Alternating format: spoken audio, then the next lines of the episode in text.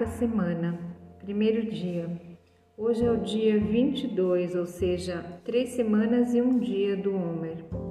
Hesed de Netzach, amor na persistência.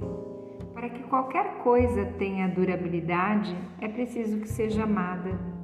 Uma atitude indiferente vai se refletir num compromisso marginal.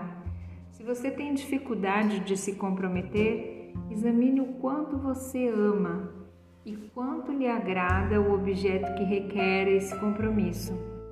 Amo meu trabalho, minha família, minhas escolhas.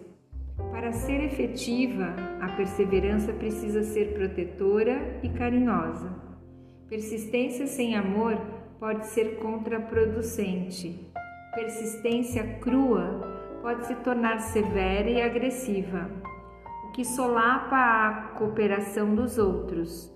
Quando há excessiva firmeza, a pessoa pode se tornar controladora e exigente, afastando os outros de si. Para que a persistência seja bem-sucedida, é preciso uma atitude carinhosa, protetora, requer paciência. Sou ou pareço ser inflexível por causa da minha perseverança? Meu impulso e minha determinação me faz controlador? Sou muito exigente? Os outros, meus empregados, amigos, filhos, cooperam comigo pela pressão de minha vontade ou por amor?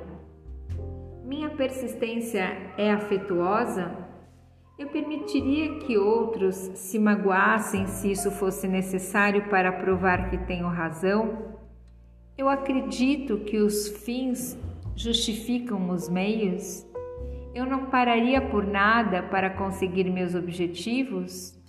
Quando minha persistência prevalece e sobrepuja os obstáculos do caminho, ainda sigo sendo carinhoso?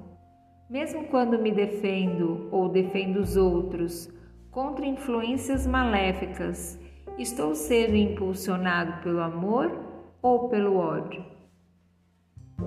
Exercício do dia. Quando estiver lutando por algo em que você acredita, pare um momento para se assegurar de que isso é realizado de maneira afetuosa. Shalom, shalom.